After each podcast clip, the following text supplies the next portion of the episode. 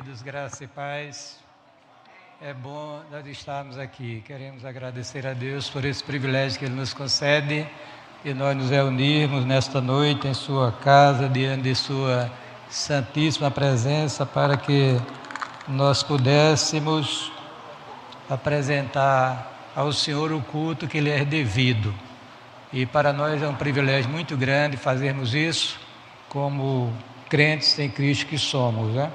Antes de nós lermos a palavra e fazermos uma reflexão no texto escolhido, eu queria informar que hoje pela manhã nós tivemos lá na em Manaíra, na igreja lá, eu, o pastor Samuel, nosso irmão doutor Altino, que é seminarista também, aspirante ao diaconato, e o pastor William Isonias, que é lá de Recife, Rio Grande do Norte, João Pessoa, Natal, João Pessoa, Recife. É? E Eunias passou um tempo lá ajudando, mas ele declinou o convite que tinha sido feito para ele concorrer ao pastorado da igreja.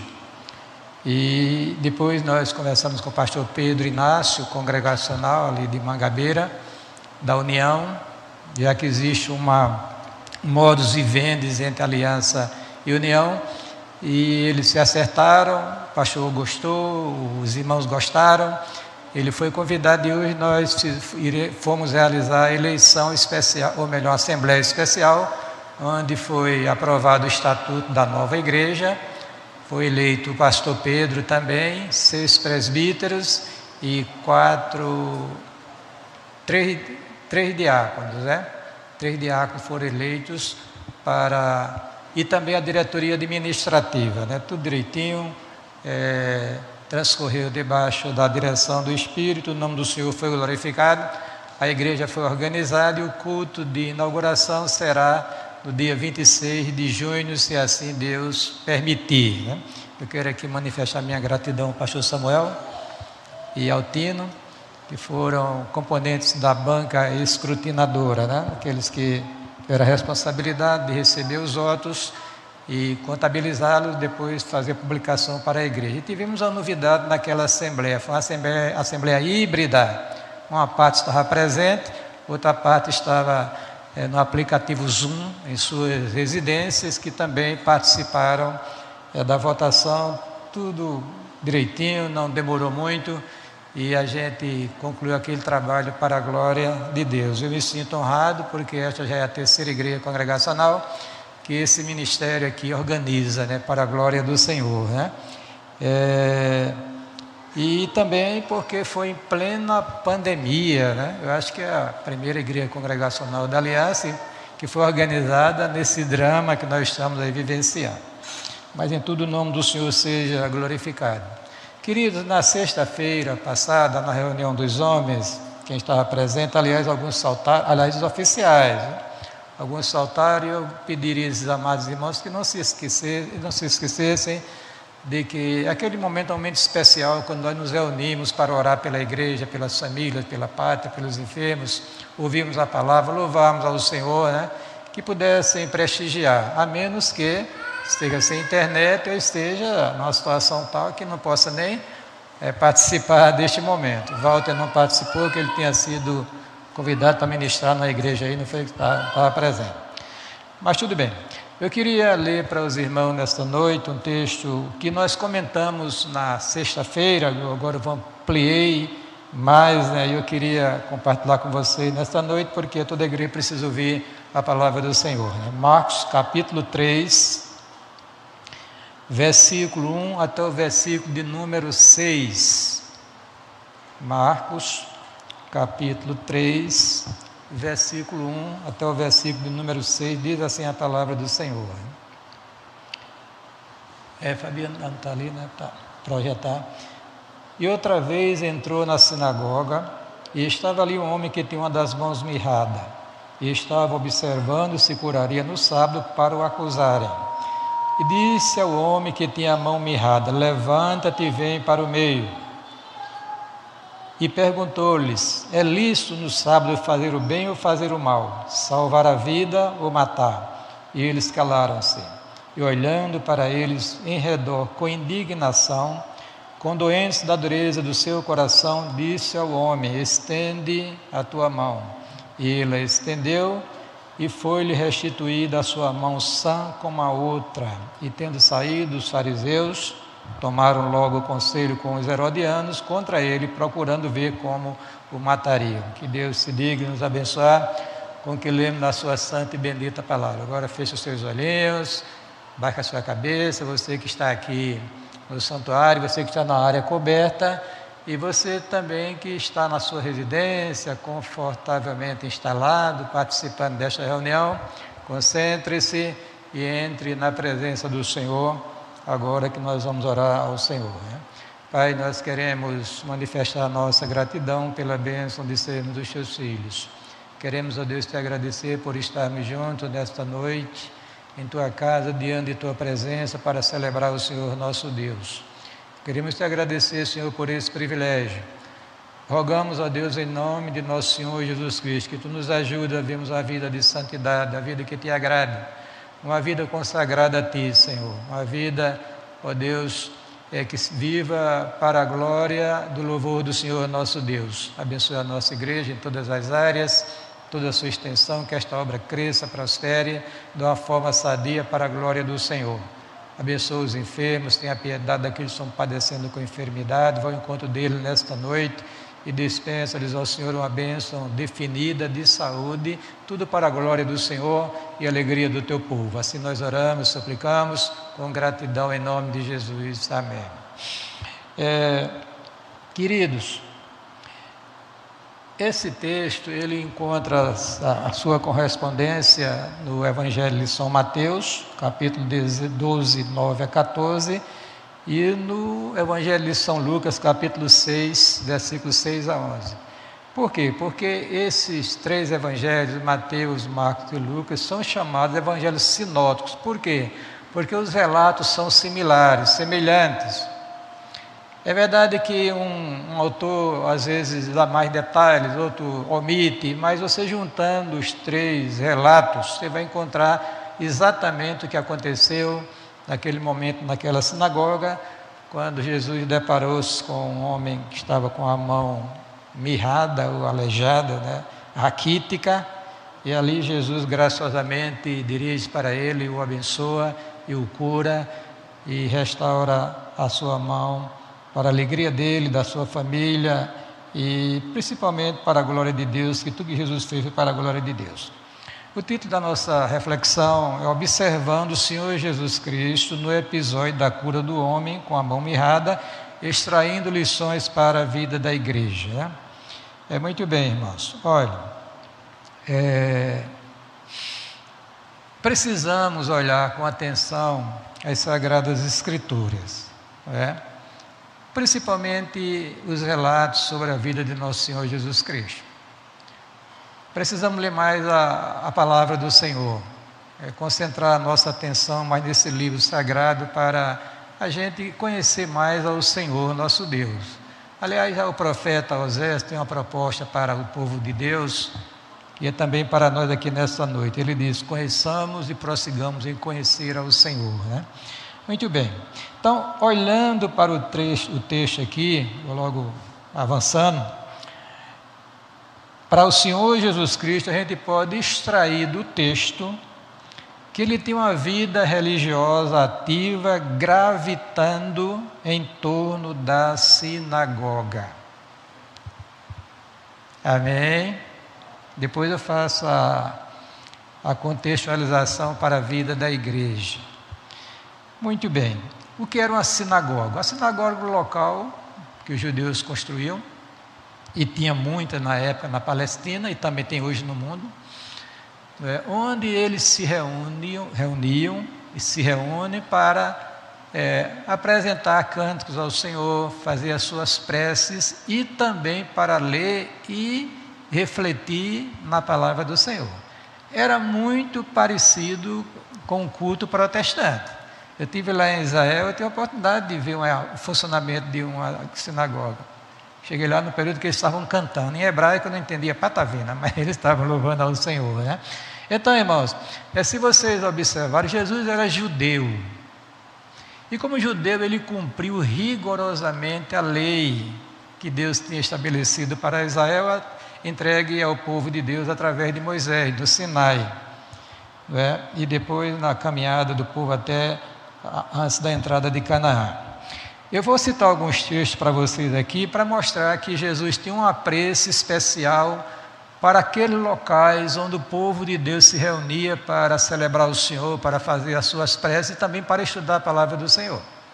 Aí eu queria contextualizar com a situação da igreja local. Deixa eu ler um texto aqui. Mateus 4, 23 diz o seguinte: E percorria Jesus toda a Galiléia, ensinando nas suas sinagogas e pregando o evangelho do reino e curando todas as enfermidades e moléstias entre o povo. Observe texto percorria Jesus toda a Galiléia, ensinando aonde? Nas sinagogas. Parece que havia assim uma atração é, do local onde o povo de Deus se reunia, que Jesus estava sempre presente. Aonde ele ia, ele era um pregador itinerante, ele procurava, dia de sábado, a sinagoga, e ali ele já era conhecido do povo, então dava-se oportunidade para ele, ele ministrar a palavra do Senhor naquela sinagoga. Deixa eu ler outro texto aqui, Mateus 9, 35. E percorria Jesus todas as cidades e aldeias, ensinando nas sinagogas deles e pregando o evangelho do reino e curando todas as enfermidades e moléstias entre o povo. É muito parecido com o texto de 4, 23 de Mateus. Veja Lucas. E chegando a Nazaré, onde fora criado, entrou num dia de sábado, segundo o seu costume, na sinagoga e levantou-se para ler. Quer dizer, evidentemente Jesus não era ministro da sinagoga. A sinagoga tinha o seu ministro. Tem uma pessoa responsável para pegar a escritura lá onde ela está a Torá, trazer para o meio, tinha, abria, alguém lia devagarinho para o povo ouvir e depois se explicava o texto que fora lido. Mas como Jesus já era bastante conhecido, mesmo na sinagoga de Nazaré, onde ele fora criado, lembre-se que Jesus nasceu em Belém da Judéia, criou-se em Nazaré e depois foi ainda para a cidade de Cafarnaum, onde morou por um tempo. Muito bem.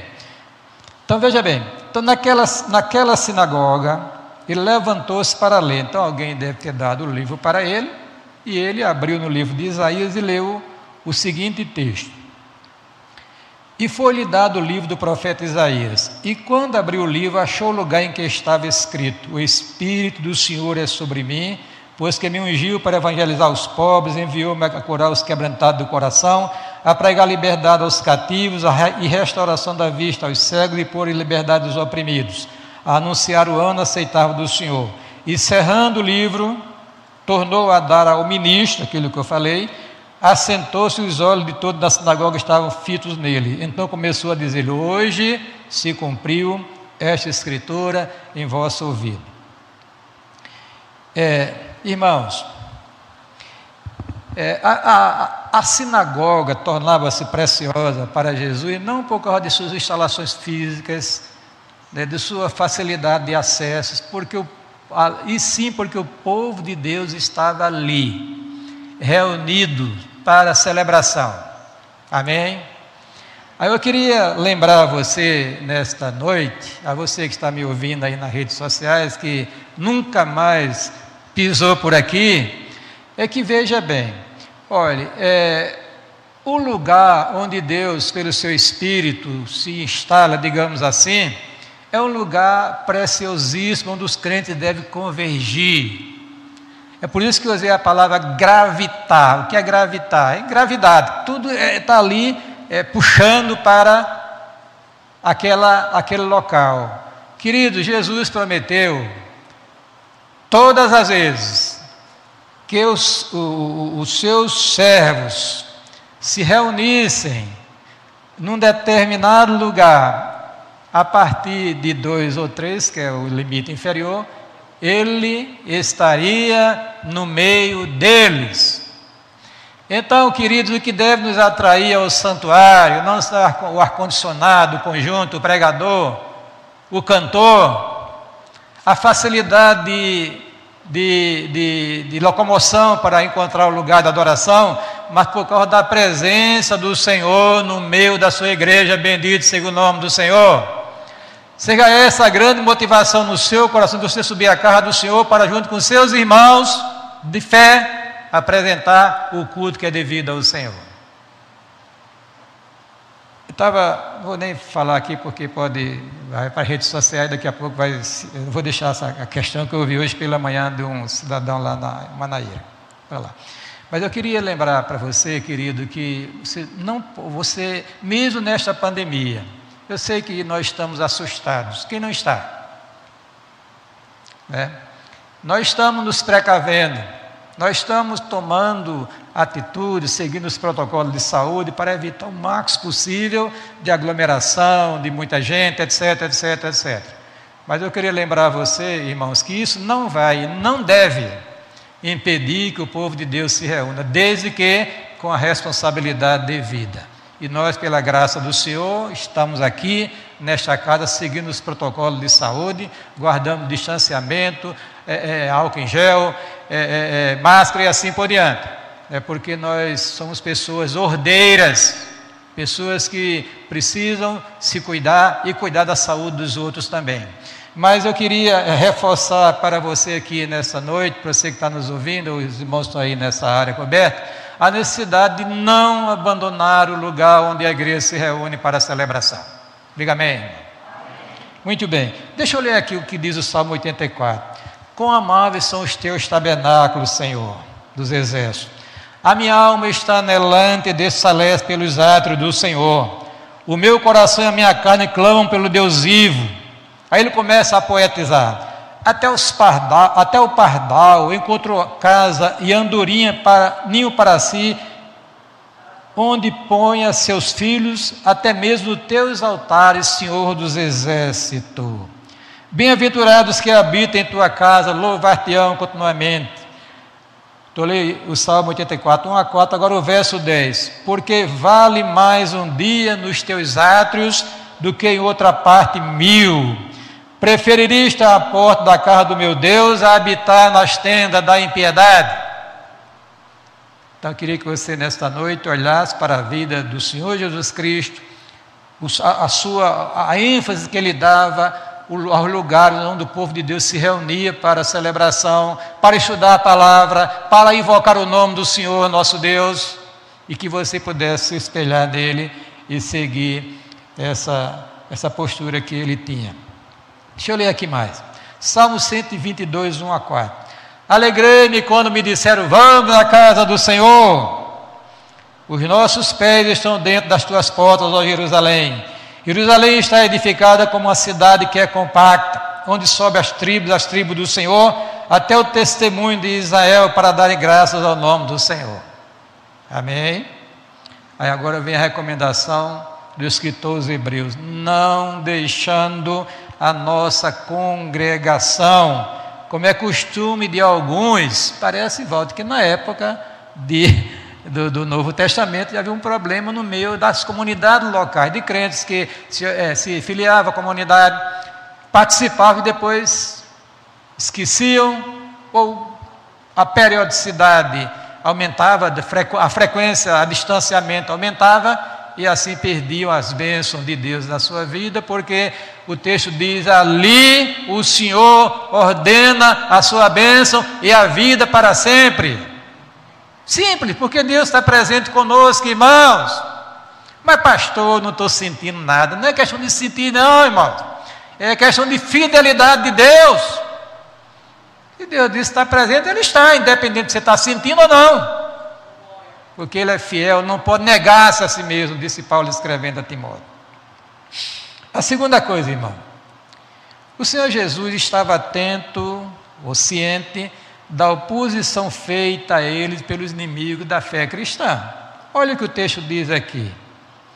E, estava observando se curaria no sábado para o acusar. E pense que, que homens perversos. E tendo saído, os fariseus tomaram logo conselho com os herodianos, que os fariseus eram um segmento religioso de Israel muito cri-cri, né? muito apegado à letra da lei.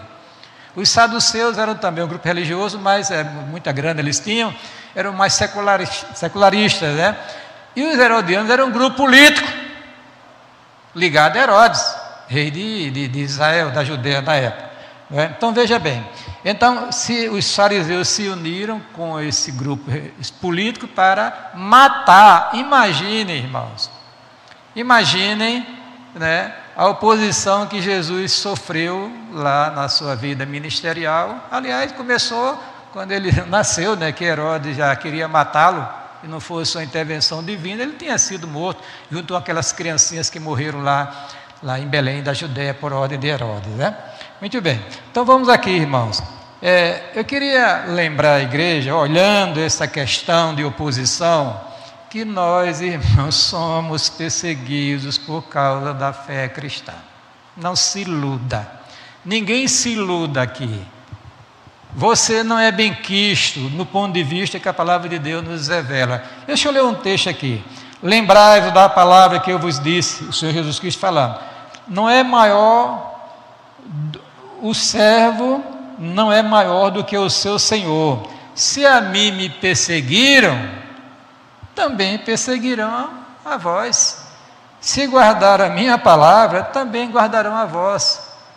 Então ninguém se ilude, irmãos, quando o mundo está, está sob o controle, digamos assim, num, num certo sentido, do diabo e seus anjos.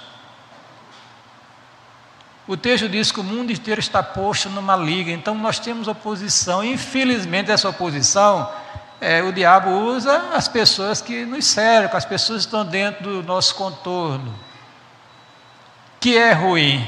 Jesus estava numa sinagoga, lugar de adoração, de celebração, lugar de aprendizado, mas tinha um grupo lá de olho nele, para um deslize para o acusar, e até quando ele questiona em relação se era lícito curar no sábado, perguntando a eles, né? Eles queriam matar o nosso Senhor Jesus Cristo, para os irmãos terem ideia. Olha, deixa eu ler outro texto aqui. É, e estou lendo Lucas 11, 53 e 54. E dizendo-lhes ele isto, começaram os escribas e os fariseus a apertá-los fortemente e a fazê-lo falar acerca de muitas coisas, armando-lhes ciladas e procurando apanhar da sua boca alguma palavra para o acusarem. Queridos, você é amigo de Jesus, mas o mundo é teu inimigo, não se iluda, meu irmão e minha irmã. Vocês estão nos ouvindo através das redes sociais. Não se iludam. O mundo inteiro está posto no maligno. E o diabo persegue a igreja. O dragão persegue a mulher, que é a igreja. E você não está isento dessa perseguição. Não pense que você vai ficar assim, digamos, é, é, é, é com toda a proteção que não possa acontecer uma perseguição para você de diversas naturezas. Deixa eu contar um caso bem rapidinho aqui. Olha, Pedro estava com Jesus ao seu lado, gozando de sua companhia, ouvindo a sua palavra em obediência Aí Jesus chega e revela para Pedro uma batalha que estava no reino espiritual que ele não estava percebendo. Não estava percebendo. Estava envolvido numa pelea espiritual tremenda. Se não fora a intervenção do Senhor, Pedro teria sucumbido. Jesus disse: Simão, Simão, Satanás pediu autorização para se andar contigo, para fazer de tu bolinha, como se diz na linguagem popular, para peneirar contigo para te machucar. Mas Jesus disse: Mas eu roguei por ti para que a tua fé não desfaleça, bendito seja o nome do Senhor. Amém? Vigiai e orai. O diabo, vosso adversário, disse Pedro, vive rugindo como leão, buscando alguém a quem possa tragar. Encontra uma ovelha, é assim, desavisada. Eu estava até isso aqui, ele sempre, quando a gente conversa, fala sobre ovelha, eu estava vendo só a questão de ovelha. Diz que é o animal mais dócil, mais, mais bobo do mundo. É para ser enganado, para ser. Né? Não é o caso do cristão, o cristão tem inteligência espiritual, mas não é páreo para as forças das trevas, a não ser que ele seja cheio da graça de de Deus, revestir de toda a armadura de Deus para suportar o dia mau que pode estar acontecendo hoje em sua vida. Você está, o que é está acontecendo comigo? Você pode estar perguntando. Envolto num conflito que você não sabe por que surgiu. E acontece muito isso na vida da gente. A menos que seja não aconteça, mas na minha às vezes acontece. Por mais que a gente... E parece que quando você mais começa a buscar ao Senhor, quanto mais o diabo se levanta. O diabo fica altamente satisfeito com um crente que não ora, que não lê a Bíblia, que não vem para a igreja. Oh, isso aí está uma beleza para ele. Mas quando o crente começa a buscar, começa a consagrar a sua vida, saiba que vai haver oposição. Aí diz, não, pastor, então eu não vou fazer porque eu não quero ter oposição. Você vai ter oposição de todo jeito, meu querido. Desperta, ó tu que dormes. Levanta dentre os mortos e Cristo te esclarecerá, diz a palavra do Senhor. Nós estamos numa pelego espiritual, queridos. A nossa luta, disse Paulo, não é contra a carne nem contra o sangue, e sim contra o diabo e seus anjos. Estou parafraseando o texto. As forças espirituais da maldade nas regiões celestes, e o crente está nem aí, como se não tivesse nada acontecendo. É bom olhar para Jesus, porque ele estava percebendo a artimanha, né? A, a, a, as coisas que estavam sendo colocadas, as perguntas capciosas que faziam para levá-lo a um comprometimento ou perante as autoridades religiosas de Israel ou perante o Império Romano. Por exemplo, a questão da, do, do, do, do, do tributo. É lícito pagar tributo a César ou não? Olha que pergunta capciosa, perigosa. Se ele dissesse é, aí os judeus iam acabar com a vida dele. Se ele dissesse não, o Império Romano ia em cima dele. Aí ele disse: Me deu a moeda. De quem é esta moeda? De Roma. O que é que está aqui? Qual é a ficha? Qual é a figura? De César. Dá a César o que é de César e a Deus o que é de Deus. Pronto, acabou. Eh, silenciou os seus inimigos. Mas houve muitas lutas, irmão. Deixa eu ler aqui o texto aqui. Porque a voz, disse Paulo, vos foi concedida em relação a Cristo não somente crer nele, mas padecer por ele. E eu, sinceramente, né, eu fico preocupado com a igreja e comigo também, se nós teríamos uma estrutura é, assim espiritual a ponto de ser pego, aprisionado, perder emprego, perder a liberdade e viver na miséria, sem ninguém para nos ajudar, num cárcere, como muitos servos de Deus passaram ao longo da história da igreja, e hoje estão passando no mundo comunista e no mundo islâmico também. Sede sobre, disse Paulo, Pedro, vigiai, porque o diabo, vosso adversário, anda de redor, bramando como leão, buscando a quem possa tragar, ao qual resistir na fé, sabendo que as vossas, as mesmas aflições se cumprem entre os vossos irmãos do mundo. Terceira coisa, o Senhor Jesus estava atento à necessidade das pessoas. Ele chega na sinagoga e põe os olhos no homem que tinha o quê? A mão direita mirrada, aleijada, paralítica. É? Queridos, o nosso Deus é um Deus que vê. É um Deus onisciente. Não sabemos quantas pessoas tinha naquela sinagoga. Se fosse em Cafarnaum, que era uma cidade muito grande, tinha muita gente, né? é, digamos assim, uma cidade que está num, num, assim, num local onde era muito uh, procurada, né? lá próximo ao Mar da Galileia, talvez tivesse muita gente na galera, talvez o homem tivesse sentado num cantinho lá, discretamente, até com a mãozinha escondidinha dentro da, da, da, da roupa, mas Jesus estava, queria ter uma conversa com ele. Até o presbítero Gênesis fez uma pergunta, depois eu fiquei refletindo, viu, Gênesis? Se levar aquele homem para tentar Jesus. Eu até disse que é muito improvável, mas pode haver até uma certa probabilidade. O fato é o seguinte: é que na providência de Deus, na graça de Deus, se levaram, ele estava ali como um frequentador assíduo da sinagoga, então chegou o dia dele ser abençoado por Deus, porque Deus estava vendo aquele homem com a sua necessidade. Estamos em pandemia e você está preocupado, talvez angustiado, mas saiba que os olhos do Senhor estão sobre você, louvado seja o nome do Senhor.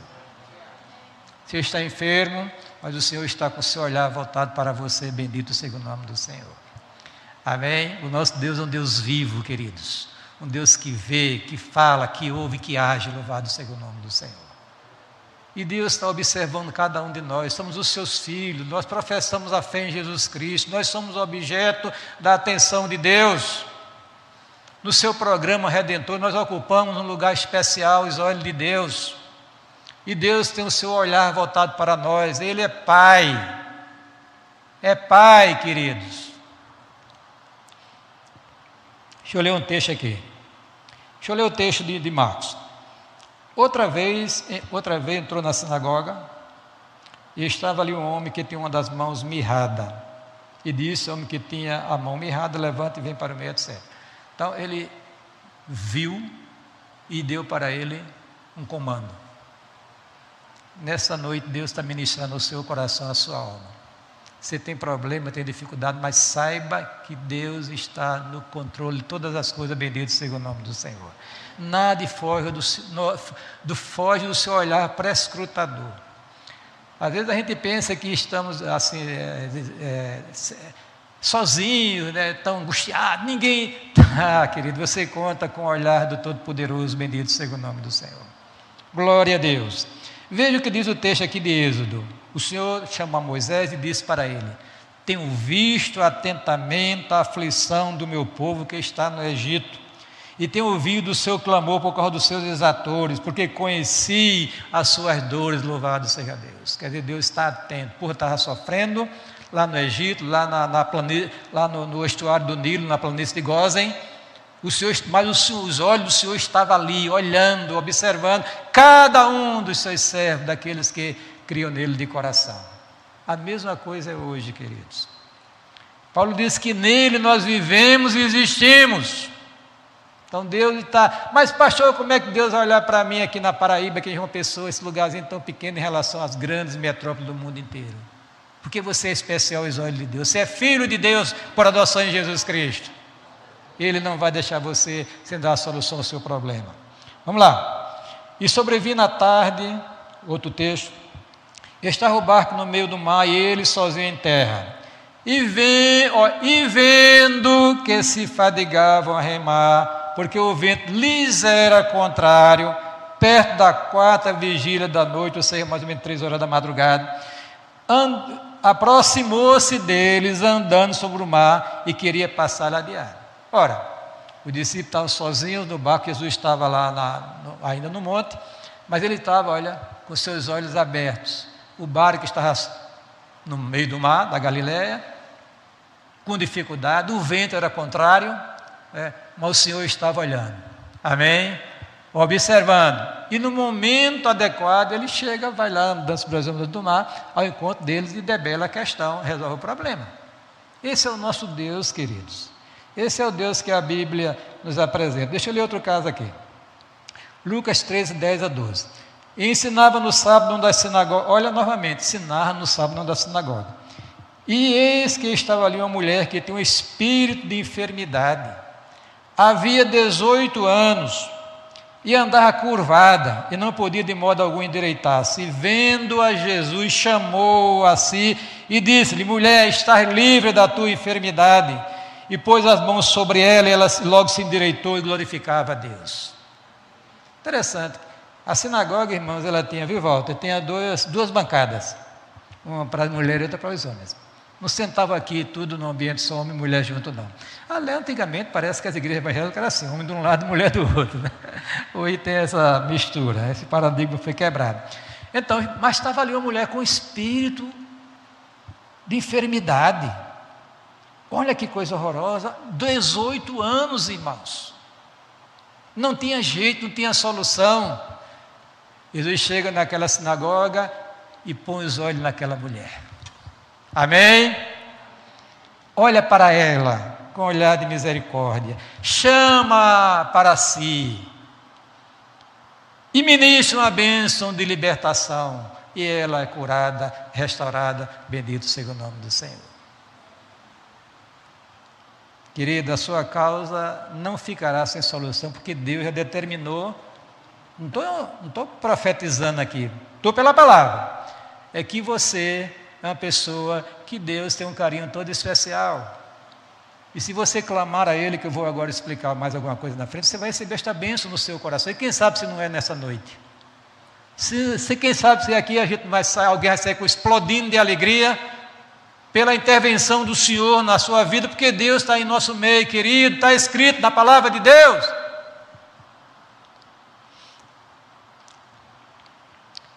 João capítulo 5, versículos 5, 6, 8 e 9. E estava ali um homem que havia 38 anos se achava enfermo. E Jesus, vendo este deitado, e sabendo que estava nesse estado havia muito tempo, disse-lhe: Queres cicação? Jesus disse-lhe, aí ele faz, olha, não tem ninguém que me leve e tal, e diz assim.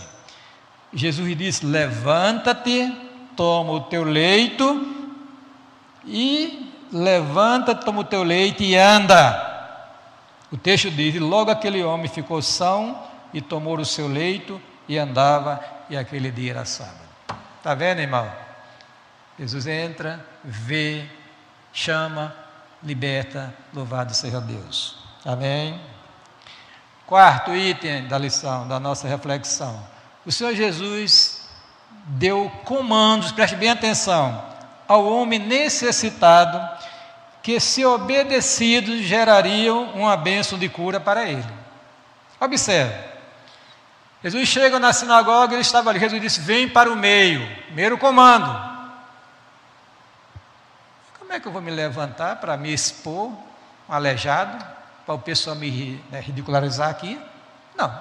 Ele levantou-se e veio para o meio. Ficou ali parado. Enquanto Jesus conversava com os fariseus e escribas também, porque num dos evangelhos, no outro, sem ser de Marco, fala que os escribas também estavam envolvidos naquela peleja. Discutia com ele, condoído com a dureza do coração deles. Então Jesus deu o primeiro comando. E o segundo comando: estende a tua mão. Aí esse comando, evidentemente, queria ter uma resposta de fé. E para o meio tudo bem, mas estender a mão para quê? Para todo mundo ver que eu sou aleijado? Mas só, irmãos, quando ele estende a mão, ele está acreditando também que Jesus fosse capaz de restaurar a sua mão sã como a outra, e de fato assim aconteceu, bendito seja o nome do Senhor.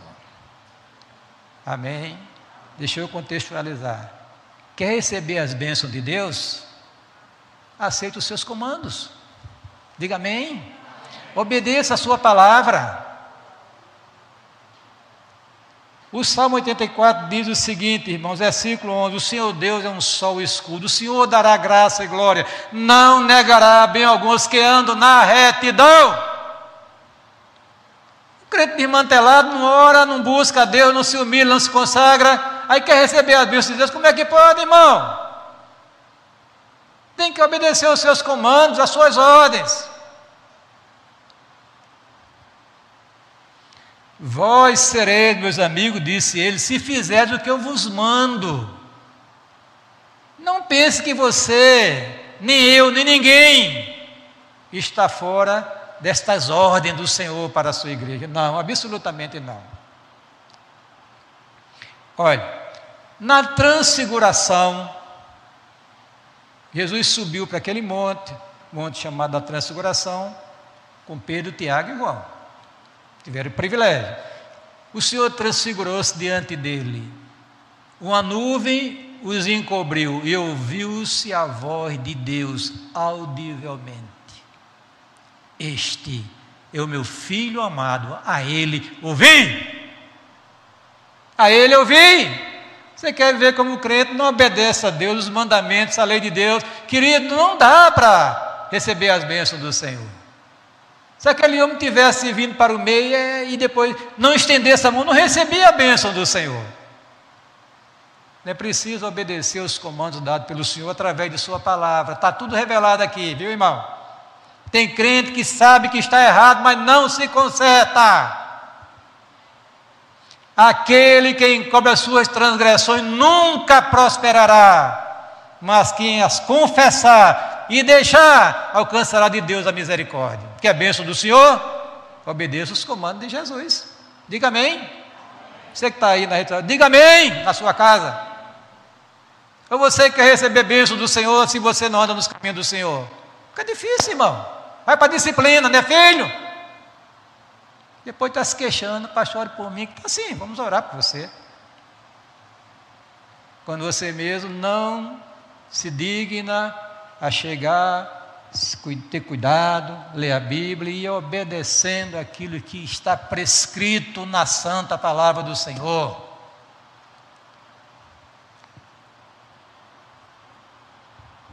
nem todo que diz Senhor, Senhor entrará no reino dos céus, mas aquele que ouve e obedece a palavra de Deus.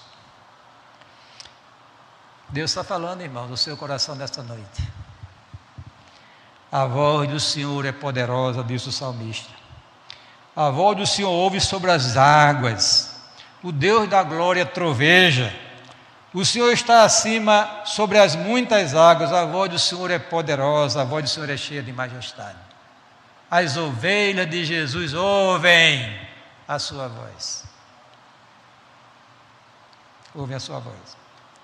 Se você é ovelha, você vai entender o que eu estou dizendo aqui você nesta noite. Vamos um caso. A questão da, da multiplicação, ou melhor, da transformação da água em vinho. João capítulo 2. Estou lendo. Sua mãe disse aos serventes: festa de casamento, vinham, só, eram sete dias que duravam a festa de casamento. Já pensou? A gente só dura uma vez aqui no Ocidente, graças a Deus, né, Paulo? Né, Walter? Mas sete dias não é brincadeira, não, né? É gastar dinheiro mesmo. Sete dias a festa. Aí faltou vinho, acabou. Bagunçou tudo. Aí a mãe, que era a mulher Maria observadora, vendo o problema, disse a ele: Olha, não tem vinho. Não tem mais vinho. Jesus disse: Mulher, que tenho contigo é verdade. Aí Maria, perspicaz, ela diz assim: Fazei tudo o que ele vos disser. Está vendo? tudo o que ele vos disser. Se vocês querem experimentar um milagre aqui nesta, nesta festa, faça o que ele tá, vai mandar.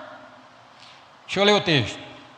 Sua mãe disse aos serventes: Fazer tudo quanto ele vos disser. Estavam ali postas seis talhas de pedra para as purificações dos judeus, e em cada uma cabia duas ou três almoços. Era, era um lugar para muito vinho, era, era dá para passar mais uns dez casamentos. Disse-lhe Jesus: enchei de água essas talhas. Qual era o problema? Vinho. Encher d'água? Para quê? Não é momento de purificação de ninguém aqui, é festa de casamento. Enchei de água essas talhas. Aí eles encheram-nas até em cima. O que? Obedeceram o comando de, de Jesus.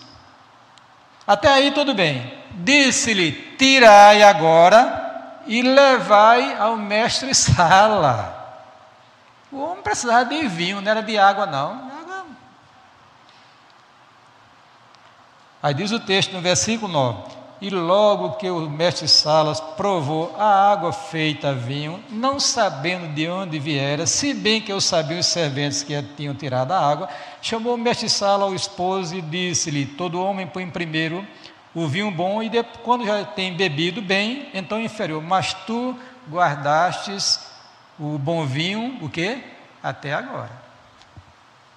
Amém, irmãos? Se vós estiverdes em mim, as minhas palavras estiverem em vós, pedirei tudo o que quiser e vos será feito, disse Jesus em João capítulo 15, versículo 7. Repetindo o texto, porque o Senhor Deus é um sol e escudo, dará graça e glória, não negará bem alguns que andam na retidão. Terminando. Olhando para Jesus. Naquele momento, o Senhor Jesus manifestou na cura do paralítico o seu extraordinário poder. Olha que coisa, irmão.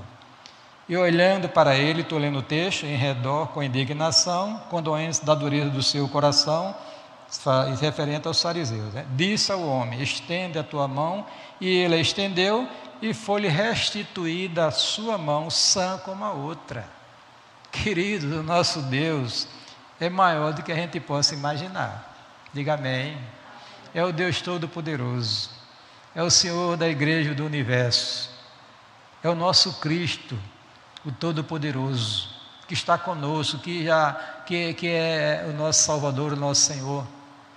Então, irmãos, não precisamos acreditar nesta verdade. Ele manifesta o seu poder nos momentos de crise e dificuldades. Olha o que ele diz. E chegando-se Jesus ao seu discípulo, falou-lhe dizendo: É-me dado todo o poder no céu e na terra. Amém? Mas, pastor, isso faz dois mil anos, Jesus já deve ter perdido o poder um pouco. Não. O texto de Hebreus 13, 8 diz que Jesus Cristo é o mesmo ontem, hoje e será para sempre. Do princípio era o Verbo, o Verbo estava com Deus, o Verbo era Deus, ele estava no princípio com Deus. Todas as coisas foram feitas por ele e sem ele nada do que foi feito se fez. Diz São João, evangelista, no capítulo 1, versículo 1 a 3. Sem ele, nada do que foi feito se fez. Lá em Apocalipse, Jesus disse: Eu sou o Alfa e o Ômega, o princípio e o fim, diz o Senhor, que era, que é, que era e que há de vir o Todo-Poderoso. Não há, querido, limite para Deus. Não é impossível para Deus, todas as coisas são possíveis ao Senhor, está escrito na palavra do Senhor. Confie no Senhor, amém? Entrega teu caminho ao Senhor, confia nele, tudo ele fará, louvado seja Deus por isso. Deixa eu continuar a leitura, que coisa que eu acho lindo esse texto aqui, que é de Colossenses capítulo 1, 15 a 19.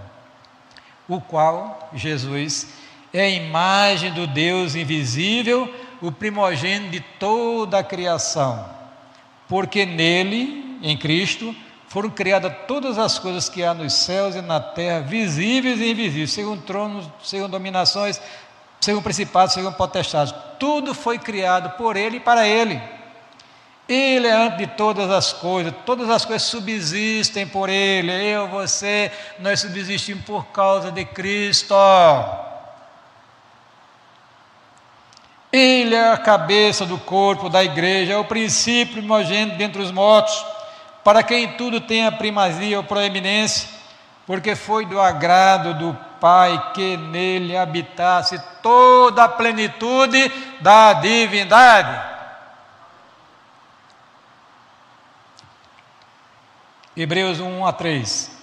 Havendo Deus antigamente falado muitas vezes, de muitas maneiras, aos pais pelos profetas, a nós falou nos últimos dias pelo Filho, a quem construiu herdeiro de tudo e por quem fez também o mundo o qual, sendo resplendor da sua glória e a expressa imagem da sua pessoa, e sustentando todas as coisas pela palavra do seu poder, havendo feito por si mesmo a purificação dos nossos pecados, assentou-se à destra da majestade nas alturas. É por isso que Pedro vai dizer lá em 1 Pedro 3,22: o qual Jesus está à destra de Deus, tendo subido ao céu havendo-se-lhe sujeitado os anjos, as autoridades e as potências. Seu Deus é grande, irmão. Amém? Entrega teu caminho ao Senhor, confia nele e tudo ele fará. Deus está atento à necessidade do seu povo. Operando eu, diz o Senhor, quem impedirá? Descanse no Senhor nesta noite, mesmo com essa crise que nós estamos vivendo, envolvidos por ela foi uma tempestade que desabou sobre o mundo e sobre a igreja, num abrir e fechar de olhos, há um ano e, e um mês, dois meses atrás. Mas Deus está no controle. Ele é Senhor da igreja e do universo. Amém?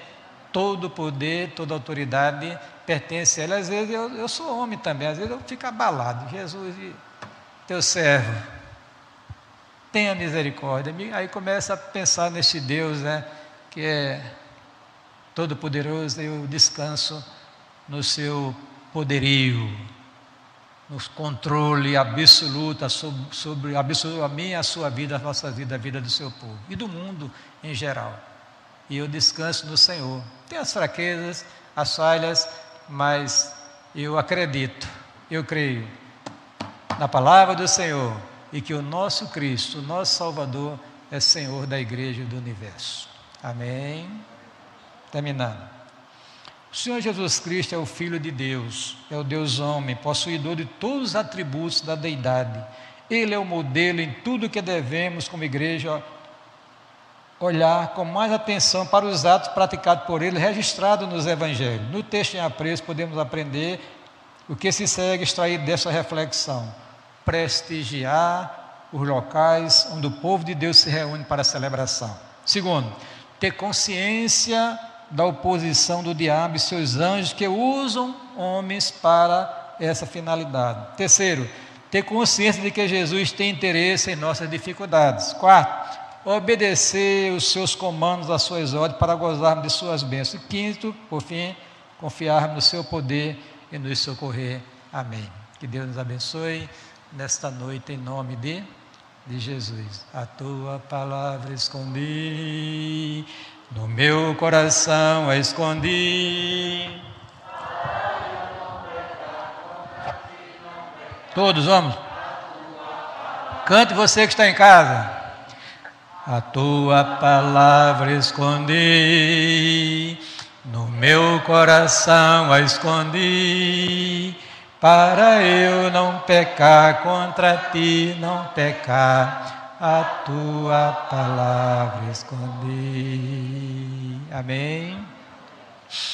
Feche os olhos. Tem algum problema? Não precisa levantar a mãozinha, não. Lá no seu coração lá no seu coração, apresenta ao Senhor nesta noite e confie nele. Amém?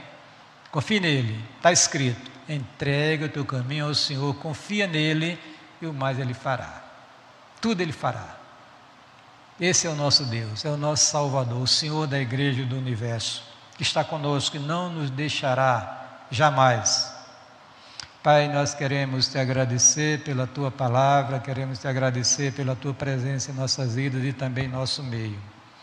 Pedimos, ó Deus, misericórdia para nós nesta noite, que o Senhor nos ajude, que o Senhor gere em nosso coração mais fé, mais confiança, mais dedicação, mais consagração.